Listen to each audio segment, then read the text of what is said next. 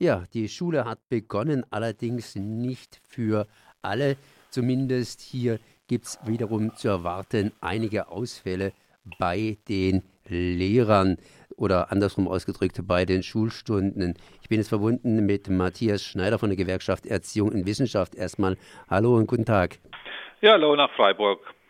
Ausfälle bei den Schülern bzw. beim Unterricht.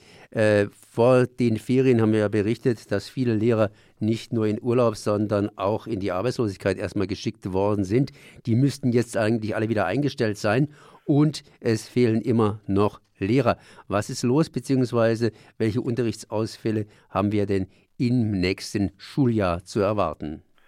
Ja, wir haben äh, wieder einen unrühmlichen Rekord in Baden-Württemberg gebrochen, weil so viele Stellen wie jetzt waren in den letzten Jahrzehnten noch nie unbesetzt gewesen. Am ersten Schultag äh, sind laut Kultusministerium etwa 750 Stellen, für die überhaupt niemand gefunden wurde. Gleichzeitig haben wir zahlreiche Stellen, für die keine geeigneten Lehrkräfte gefunden wurden und dann eben äh, sogenannte Quereinsteiger oder eben Leute eingestellt wurden, die eigentlich kein fertiges Lehramtsstudium Studium haben.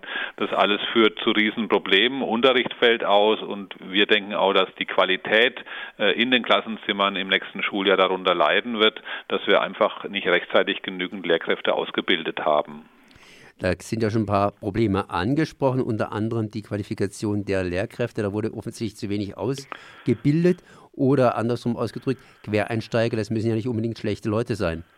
Nee, Quereinsteiger müssen keine schlechten Leute sein. Sie müssen aber gut qualifiziert werden und auch daran mangelt es, dass eben die Leute, die von außen kommen, eine entsprechende Qualifizierung bekommen. Und zum Teil ist auch die Landesregierung nicht bereit, denjenigen, die sich schon im Schuldienst bewährt haben, gute Quereinstiegsmöglichkeiten zu bieten. Da gehören zum Beispiel ein Teil der befristet beschäftigten Lehrkräfte, die immer wieder für die Vertretungsreserve herangezogen werden, dazu.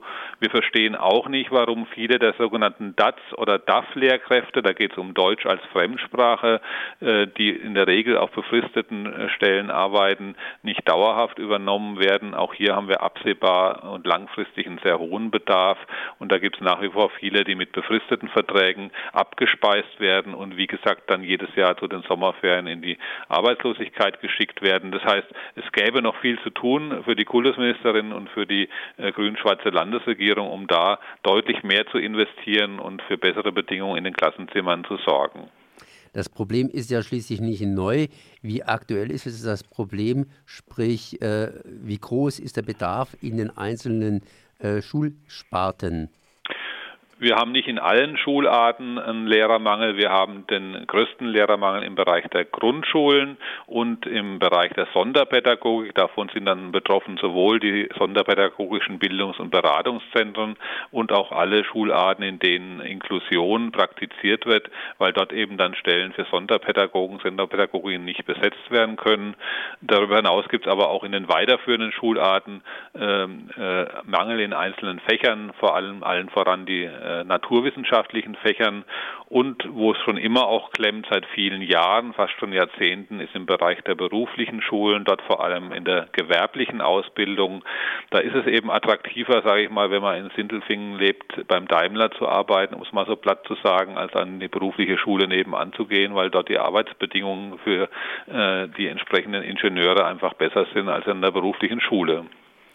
Was heißt das? Das heißt, äh, man müsste eigentlich praktisch die Attraktivität des Lehrerberufes an verschiedenen Punkten erhöhen, sprich, äh, wenn man schon mal befristet beschäftigt gewesen ist, immer weiter beschäftigt werden und vor allen Dingen halt eben dann auch äh, andere Maßnahmen ergreifen. Wo würde es da klemmen, beziehungsweise wo müsste man da den Weg etwas erweitern? Die jetzige Landesregierung hat einmal die Aufgabe, dass sie ausreichend für die Zukunft vorsorgt. Die äh, Lehramtsstudienplätze, die bisher geschaffen worden werden, nach den Berechnungen, die vorliegen, nicht ausreichen. Das heißt, da muss nochmal nachgesteuert werden. Da müssen vor allem für, das Grundschullehramt deutlich mehr Studienplätze geschaffen werden. Das sind langfristig wirkende Maßnahmen, denn das dauert eben etwa sieben Jahre, bis dann ein junger Mensch, der ein Studium beginnt, äh, fertig ausgebildete Lehrkraft ist.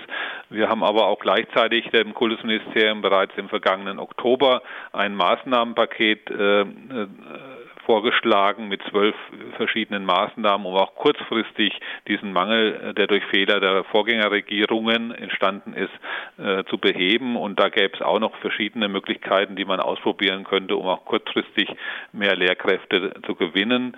Ein Beispiel kann ich gerne nennen. Wir haben im Moment eine Altersermäßigung äh, für Lehrkräfte, die äh, ab einem Alter von 60 dann zum Beispiel eine Deputatstunde weniger unterrichten müssen. Gleichzeitig haben wir nur 26 Prozent der Lehrkräfte in Baden-Württemberg, die bis zur gesetzlichen Altersgrenze arbeiten. Das heißt, viele gehen frühzeitiger in den Ruhestand, nehmen sogar dann oft äh, deutliche Abschläge bei der Pension oder der Rente in Kauf, weil sie einfach schaffen, ich schaff, äh, sagen, ich schaffe das nicht mehr, ähm, diese volle Stundenzahl in der Klasse zu verbringen.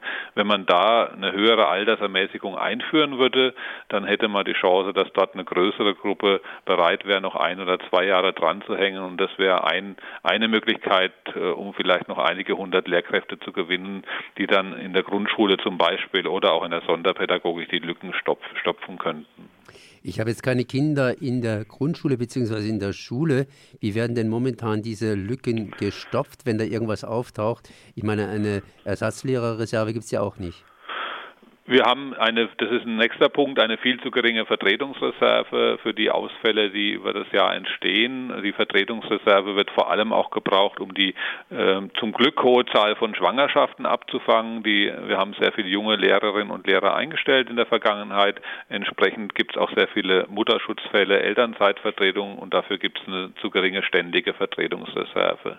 In der Grundschule ist es da im Moment schwierig nachzusteuern, weil da einfach auch keine Lehrkräfte ausgebildet auf dem Arbeitsmarkt sind. Deswegen auch unser Maßnahmenpaket, um da kurzfristig Lücken zu stopfen. Die Schulen müssen dann Mangel verwalten, wenn in so einer Situation wie jetzt. Das führt sehr oft dazu, dass bereits jetzt zum Schuljahresbeginn Klassen zusammengelegt werden und dann eben deutlich größere Klassen als gewohnt entstehen, dass Zusatzangebote komplett zusammengestrichen werden. Man versucht sich irgendwie zu behelfen, aber es führt natürlich überall zu seiner großen Unzufriedenheit und die Qualität der Ausbildung äh, leidet darunter. Ist der Druck inzwischen Ihrer Meinung nach groß genug, dass sich da was bewegt? Ich meine, das Thema haben wir jetzt hier schon seit Jahren immer wieder aufgegriffen.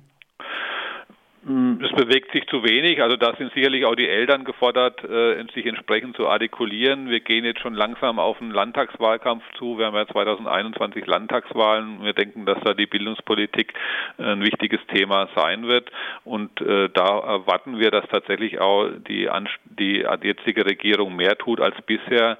Selbst wenn alle Maßnahmen, die Kultusministerin Eisenmann jetzt für den Doppelhaushalt 2020-21 vorgeschlagen hat, umgesetzt würden und sie die, diese beim grünen Koalitionspartner durchsetzen kann, selbst dann sehen wir nicht eine ausreichende Verbesserung der Situation in Schulen, sondern wir glauben, dass deutlich mehr gemacht werden muss. Deswegen appellieren wir auch an die Landesregierung, es nicht mehr weiter an der Schuldenbremse festzuhalten. Wir haben äh, sehr viele Aufgaben, die zu bewältigen sind, auch im Bereich der Digitalisierung zum Beispiel. Und dafür muss man mehr Geld äh, investieren in alle Bildungseinrichtungen, also nicht nur in die Schulen, auch in die Kitas, in der Weiterbildung Weiterbildung auch an den Hochschulen. So Matthias Schneider von der Gewerkschaft Erziehung und Wissenschaft zu den voraussichtlichen Unterrichtsausfällen. Ich sehe schon, das wird wieder ein Thema für 2020 werden. Ich danke mal für dieses Gespräch.